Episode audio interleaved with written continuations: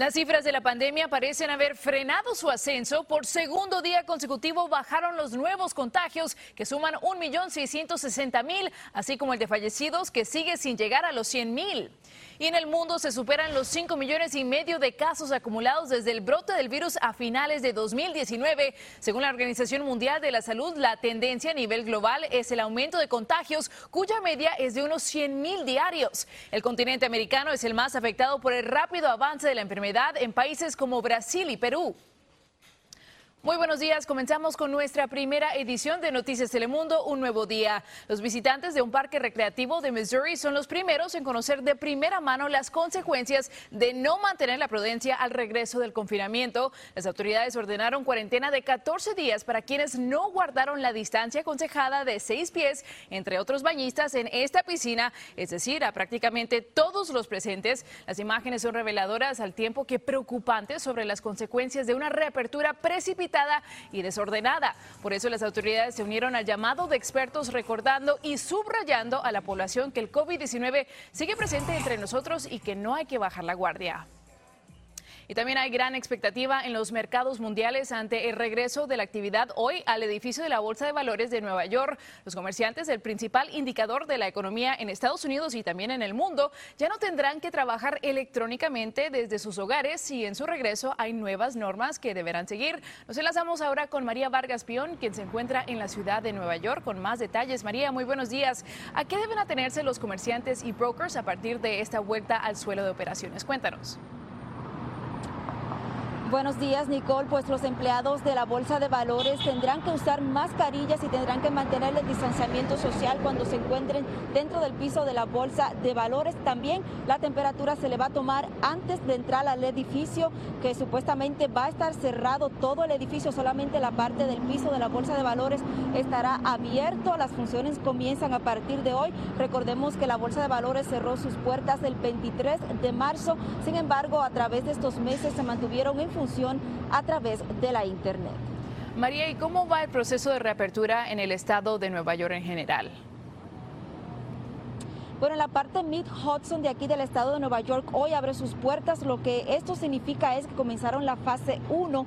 Lo que quiere decir es que todo lo que es la parte de construcción se reanuda. También tiendas minoristas y tiendas que también hacen mayoreo, pues, pues a partir de hoy comienzan a abrir. También tenemos entendido que las tiendas por departamentos abrirán sus puertas. Eso sí, solamente les permitirán a los clientes recoger los pedidos en las puertas. Y eso nos tiene que ayudar sí o sí a despertar, que tenemos que tener mucho cuidado con el contacto con las demás personas. Como industria restaurantera, pues es para nosotros muy importante que se haga la reapertura del lugar en general, creo que para todos. Nos cae súper bien. Pero en la parte de que todavía hay muchas personas contagiadas, bueno, es un riesgo pero yo tengo un negocio, un salón de belleza y me gustaría que reabrieran porque de verdad ya tengo casi tres meses sin, sin abrir y tengo los biles que pagar, el local y todo esto. Y bueno, esta reapertura no llega sin polémica. Cuéntanos sobre eso, María. Sí, Nicole, ¿me repites la pregunta, por favor? Que esta reapertura no ha llegado sin polémica, la reapertura del estado de Nueva York. Cuéntanos un poco sobre eso. Así es, la reapertura va por fase. Esa área de, de Mid Hudson pues abre hoy. Sin embargo, hay algunos legisladores que le han puesto presión al gobernador Andrew Cuomo para que ya se abra la parte de Long Island. Sin embargo, todavía no están listos. Se espera que en los próximos días se reabra. Mucha gente pues ya está desesperados por comenzar a hacer su vida normal nuevamente, por lo que han habido algunas fricciones por allí. María Vargas Pion desde la ciudad de Nueva York, muchas gracias. Y también hay polémica por la reapertura de más de 100 procesadoras de carne en el país que están trabajando a capacidad reducida. Las empresas dicen que han tomado más medidas de seguridad y políticas de distanciamiento social, pero funcionarios sindicales y locales cuestionan si las plantas están preparadas para retomar la producción. En tanto, analistas y expertos aseguran que los datos sobre el número de contagios en las empacadoras es una incógnita. En el estado de Washington, al menos 75 trabajadores de una procesadora de frutas dieron positivo al coronavirus. La cifra indica que el número de contagios se duplicó durante el fin de semana. La empresa dijo que no tiene noticias sobre ningún hospitalizado y agregó que tras cerrar, la planta está siendo desinfectada a profundidad. La producción debe recomenzar el jueves y todos los trabajadores serán sometidos a una prueba antes de comenzar a trabajar. Y los templos e iglesias de California abrieron sus puertas y el gobernador emitió una guía para sus prácticas. El texto dice limitar la presencia al 25% o a solo 100 personas. Además, sugiere no cantar o recitar en grupo, así como modificar prácticas como los abrazos y saludos de mano que pueden propagar el COVID-19. Sin embargo, los posibles cambios no impactaron la alegría de los fieles. La primera alegría que me ha dado en este día porque a mí me urge que las iglesias estén abiertas. Sí, es bueno que abren porque sabemos que tenemos un Dios que, nos está dando vida. Por eso pienso que es una buena idea. Es entendible que mucha gente se siente más tranquila en el templo o escuchando la palabra aquí en la casa de Dios, ¿verdad? Debemos mencionar que los cambios no son obligatorios y cada condado podrá decidir si sigue o no las nuevas reglas. Y la situación de los migrantes en la frontera norte de México se hace cada vez más insostenible. En Ciudad Juárez, unos dicen que se contagiaron de coronavirus en un albergue donde viven y que no están recibiendo ningún tratamiento. Roberto Delgado tiene su historia.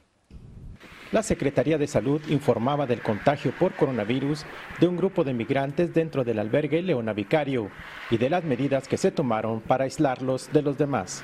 Todos están eh, asintomáticos prácticamente, nada más uno de los positivos tenía algo de tos en el tiempo que estuvimos viendo desde fuera. Sin embargo, estos mismos migrantes que fueron aislados difundieron un video donde piden la ayuda de las ONGs. Nos trancaron, cerraron todo para ni una persona salir y ni una persona está saliendo en la calle a mucho tiempo.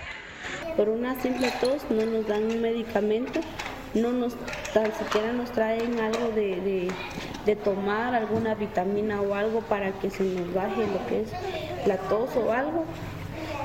Los, niños se, están deshidratando. Los migrantes aseguran que han sido los mismos empleados del albergue los que han llevado el contagio a los que están ahí. Bueno, aquí todos necesitamos ayuda, aquí están violando los derechos humanos de nosotros. Mire, aquí nos quitan hasta los teléfonos. Telemundo trató de conseguir una versión de los encargados del albergue, pero no ha sido posible obtener una respuesta. Roberto Delgado, Noticiero Telemundo una difícil situación. Y bueno, también informamos que tras participar en los homenajes por el Día de los Caídos en las Guerras, el presidente Trump la emprendió contra su próximo contrincante electoral. Lo hizo por pasiva al retuitear un comentario de la cadena Fox News sobre Joe Biden. El aspirante demócrata fue visto en público por primera vez en más de dos meses en un acto con veteranos en el que además del cubrebocas portaba lentes de sol, a lo que un presentador del canal de noticias cuestionó su apariencia física. Esto explicaría por qué a Trump no le gusta usar mascarilla en público, decía el tuit repetido por el presidente. Y no por pasiva, sino en este caso por activa, también con tweets, el presidente Trump intentó forzar de alguna forma el incumplimiento de las recomendaciones de seguridad. El mandatario pidió una asistencia masiva a la convención republicana programada para finales de agosto en Charlotte, Carolina del Norte. Él advirtió que de no estar garantizado el lleno total de asistentes, trasladaría el evento a otro estado. Trump mantiene un tira y afloja con el gobernador demócrata de Carolina del Norte, que promueve una reapertura más lenta que en otros estados y el que parece imparable, eh, el imparable aumento de contagios por COVID-19 en Brasil llevó a Estados Unidos a adelantar hasta hoy mismo los vuelos comerciales desde el país sudamericano. La prohibición inicial era a partir de este jueves, pero al superar el número diario de muertes de Estados Unidos por primera, por primera vez, Washington aceleró la medida. En los aeropuertos internacionales brasileños, los turistas varados no ocultan su desesperación por salir de Brasil. Vine como turista y entonces me cogió la pandemia aquí en Brasil. Llegué porque no tenía dónde quedarme sin dinero. Están llegando muchas ayudas humanitarias, eh, más no es factible para nosotros quedarnos en un aeropuerto. Durante meses, el presidente Jair Bolsonaro ha minimizado la gravedad del coronavirus, llegando a calificar la enfermedad como una pequeña gripe. Impresionante.